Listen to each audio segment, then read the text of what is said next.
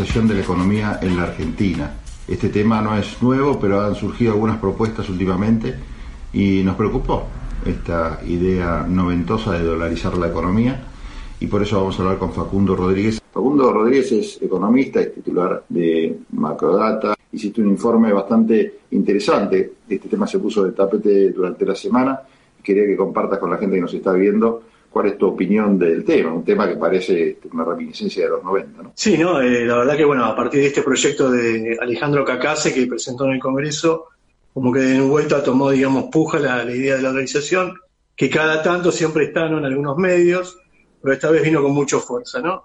Y creo que en parte fue bueno porque se empezó a debatir un poco más a fondo, los economistas empezamos a analizar, bueno, si era viable o no, y bueno, la verdad que, al menos desde mi punto de vista, no es viable, pero ya de por una cuestión técnica no tenemos las reservas necesarias como para establecer una convertibilidad que medianamente sea creíble, ¿no? Esa es la cuestión principal.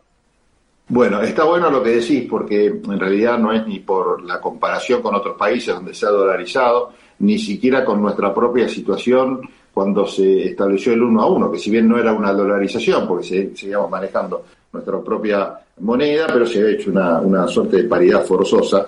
Es incomparable eh, la situación que vivimos hoy con la de los 90 y con otros países del mundo, porque a veces se levanta la bandera, no, mira cómo está Ecuador, que no está tan mal, y bueno, y en los 90 tampoco nos iba tan mal.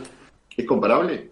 Son momentos de la historia totalmente distintos, lo que sí por ahí no tomamos noción de lo que pasó en los 90 para que se pueda hacer la dolarización, ¿no? O sea, el paso previo de lo que se llamó el plan Bonex, que fue prácticamente, bueno, este, el Banco Central por su propia cuenta puso un bono a los depositantes y se lo tuvieron que, comer, este, y eso genera una licuación obviamente de, los activos y los depósitos. Y bueno, hoy si lo planteamos realmente como debería ser, la verdad que no es, no es muy amigable desde el punto de vista social, ¿no? Este, los números que hice yo datan de que con la cantidad de reservas que tenemos, descontando, ¿no? Los vencimientos que tiene el Banco Central y el gobierno, que no lo podés poner en la cuenta porque se van a ir en dos, tres meses, a vos te va a quedar un tipo de cambio de 415 pesos más o menos, ¿no? Estamos hablando que de los, este, los tipos de cambio alternativos que tenemos, un montón que tenemos, los alternativos es una devaluación del 100%. Imagínate que se te licúan los depósitos, se te licúa el valor de las acciones, o sea, es un impacto tremendo para toda la economía. Los ingresos de los trabajadores, ¿no?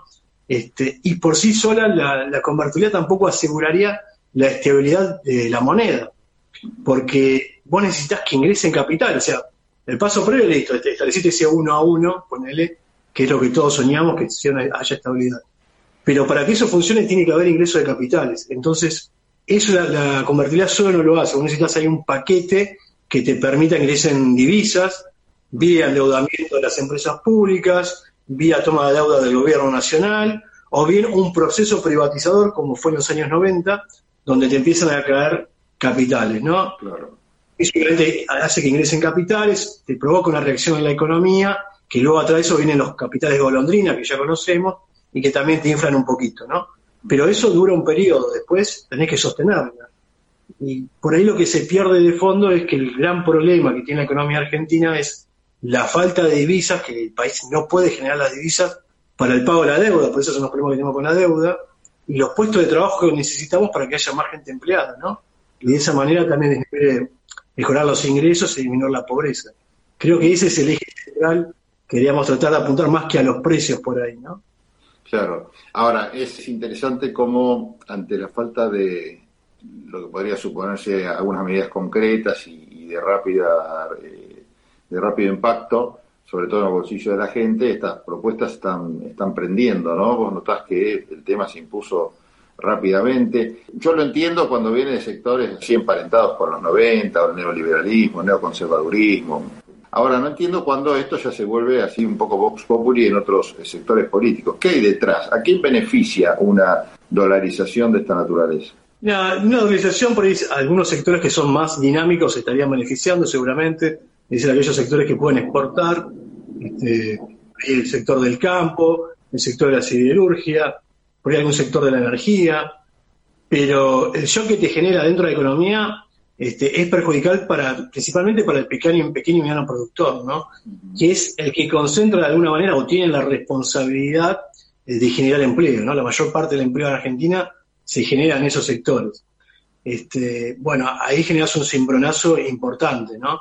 Entonces, recordemos lo que pasó en los 90 también, ¿no? Hubo todo un desarme del aparato productivo. Entonces, todo lo que eso implicó, hoy nos quejamos este, de los planes trabajar, de, los, desempleados, pero todo eso hubo su generación en esa etapa, ¿no? En Argentina, donde hubo un modelo económico para un sector muy chiquito de Argentina y el resto quedó afuera.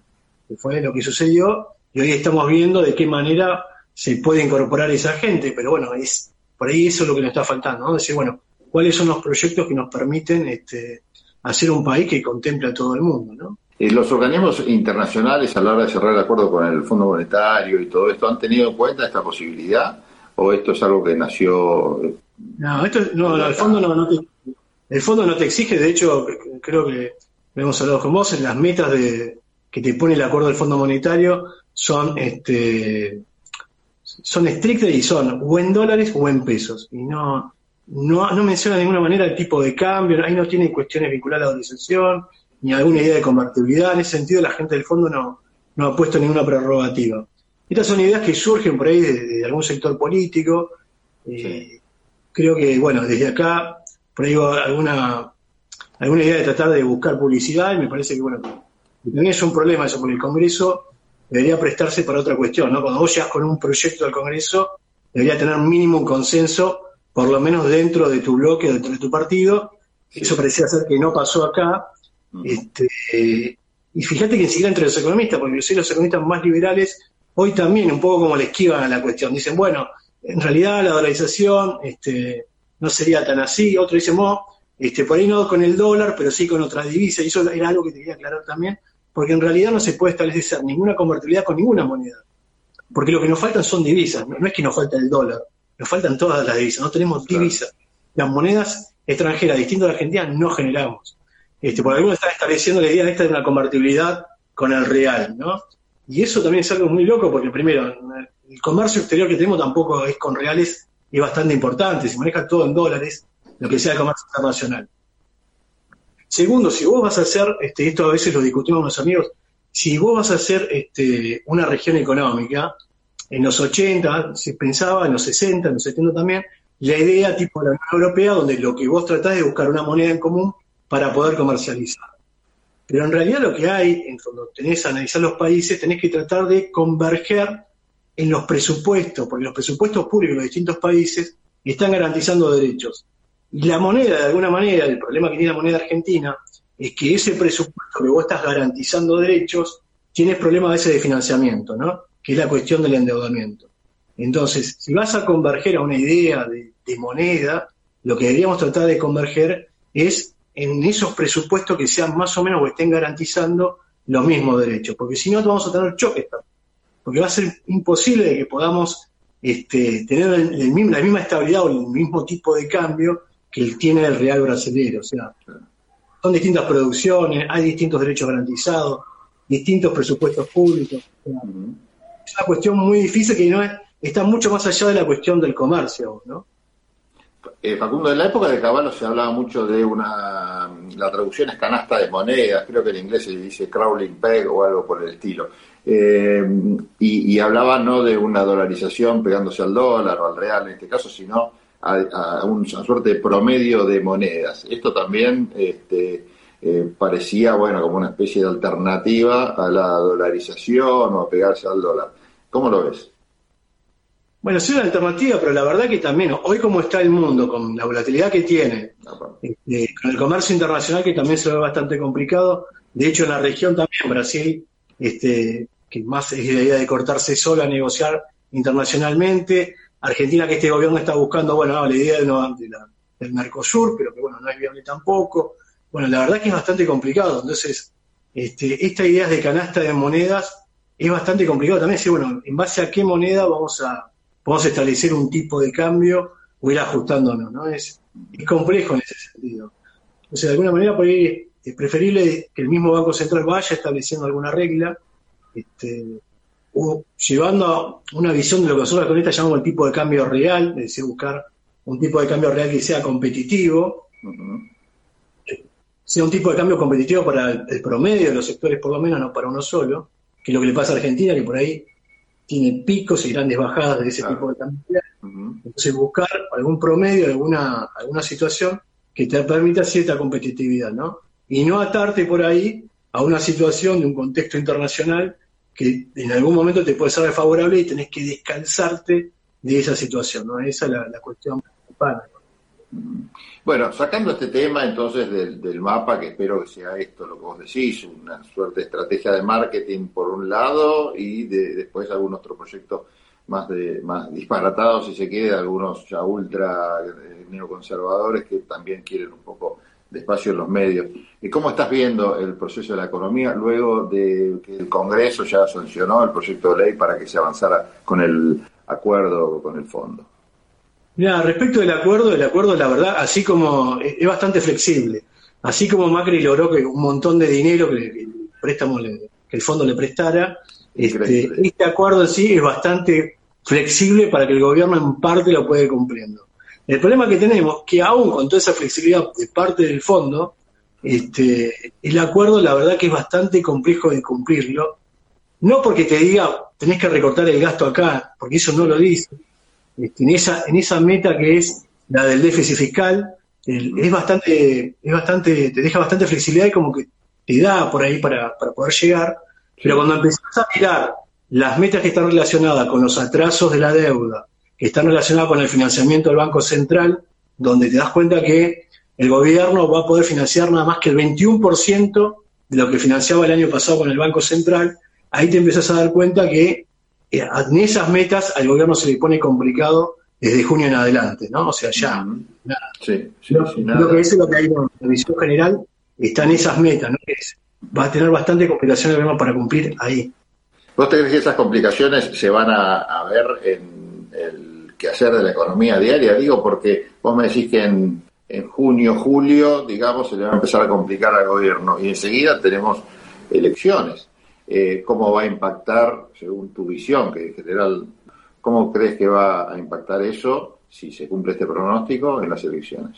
Bueno, eso va a ser un poco, bueno, si el gobierno en parte quiere cumplir con esas metas, va a tener que ajustar más en algún lado, este, posiblemente no ajuste a los jubilados por esto mismo que vos estás diciendo, es un año electoral y ahí tenés una gran cantidad de votantes, va a ajustar seguramente algo de las tarifas y le va a pegar por ahí un poquito a la clase media, clase alta, eh, seguramente va a tratar de ir por las retenciones para tratar de tener recursos, y eso también le va a impactar en el campo.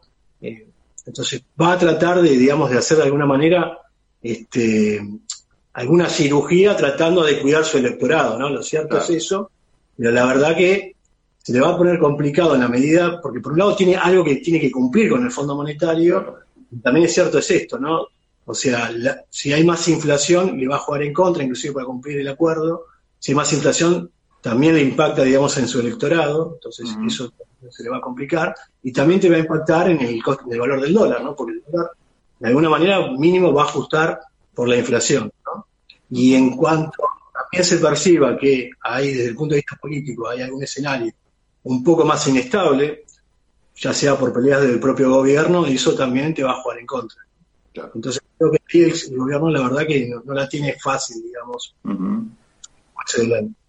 Y a, esto sumamos algo que vos dijiste, eh, que no quiero que pase desapercibido, que es el contexto internacional y todos los problemas que estamos viendo nosotros que genera, por ejemplo, el tema de la energía, ¿no? A nivel mundial lo está generando y bueno, siempre nos impacta bastante a nosotros.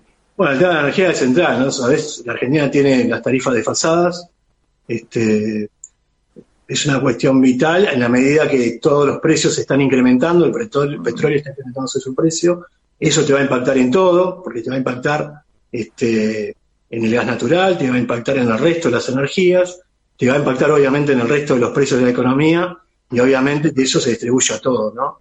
Entonces cuando vos ves que la inflación de este mes fue alta, pero que lo que más superó fue alimentos, este, y que hacia adelante la, la inflación también va recobrando inercia por esta cuestión internacional, también vemos un escenario inflacionario bastante importante, ¿no? Que se descalza de la cuestión esta de la emisión que a veces algunos economistas vinculan a eso, ¿no? O sea, parecía ser que ya es una cuestión totalmente, digamos que al gobierno lo va a superar en muy poco tiempo. de marketing en el Congreso. Frente para la Victoria recientemente presentó un proyecto eh, para que eh, quienes tenían los fondos en el exterior, algunos hablan de blanqueo directamente, bueno, eh, se les cobrara un impuesto y que, con y que esos fondos se destinaran al pago de la deuda. ¿Marketing puro también o blanqueo? No, mira, la verdad que por el lado blanqueo, bueno, es una cuestión más legal. Por el lado económico te parece que el número es hermoso, sería buenísimo, pero que es bastante improbable que eso suceda. Eh, respecto a los datos también es una complicación, ¿no? El BIS, que es el Banco Internacional de Pagos, tiene esos datos, porque en realidad son públicos, te, dice quiénes son las contrapartes que tiene cada uno de los bancos, es decir, quiénes son las personas de las nacionalidades que están ahí. Pero obviamente no te pasa el dato, digamos, de la persona, ¿no? Tampoco se lo pasa. El dato en algún lado está, todo hoy en día está registrado de alguna manera, Ahora, que el gobierno pueda acceder a esos datos también es otro tema, ¿no? O sea, son secretos bancarios, o sea, es una cuestión bastante complicada que pueda acceder a eso. Me parece que lo más que se puede pedir en todo caso es, bueno, buscar alguna forma o generar las condiciones para que ese dinero vuelva a la Argentina. lo mismo que estamos hablando hoy. Año electivo, con un acuerdo con el préstamo interno, con, el Fondo Internacional, que es muy difícil de cumplir.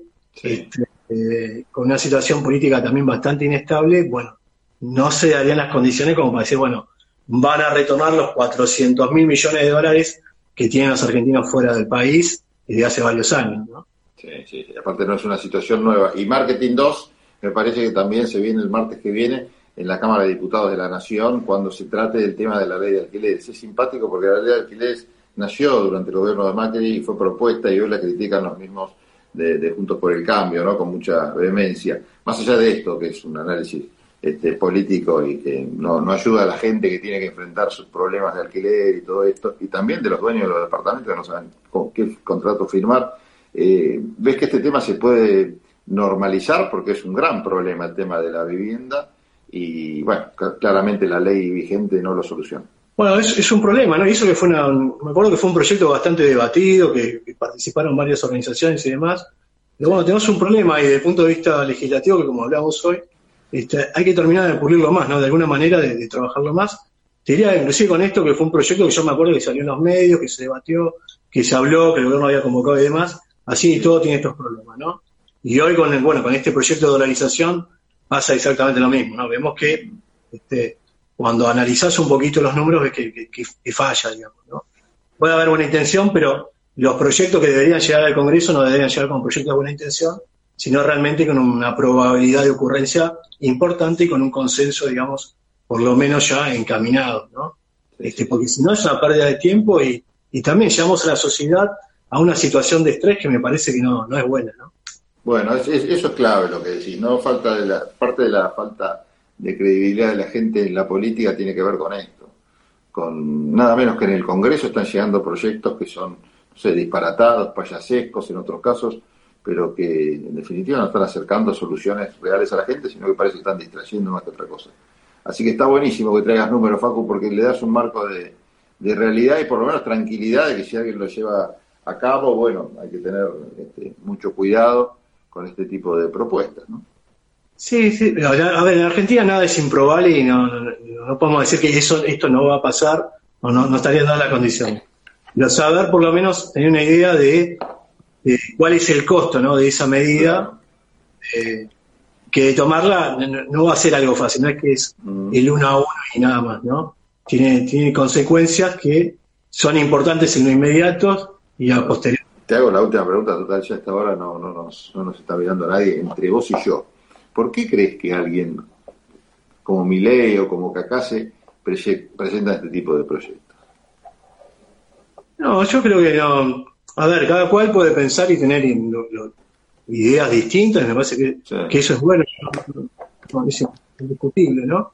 Este, Milei tiene una formación que, bueno, es, prácticamente liberal, ¿no? Sí, sí. Por ahí, bueno, un poco personaje, como lo conocemos, pero, bueno, eh, no le responde tampoco a ningún partido, digamos, es, un libro.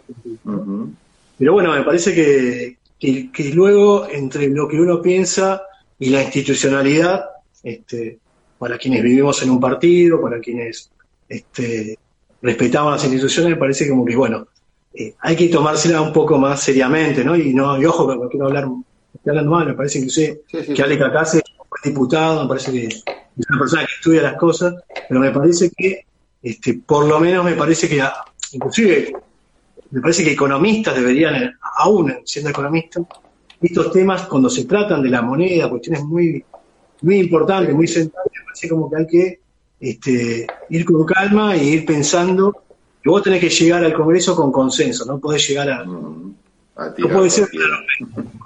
Bueno, Facu, te agradezco mucho. Eh, estamos ya esperando algún próximo informe porque la verdad están muy buenos, son muy concisos. Eh, tenés la página web donde está bien desarrollado esto que contamos acá, que es macrodata.com. ¿Cómo la encontrás? No, sí, nos siguen por Instagram y si no tenemos un, blog personal que es facundorodríguez.blog. Este, en cualquier momento vamos a estar haciendo la, página de Macrodata también. Facu, te mando un abrazo grande. Gracias por esta charla.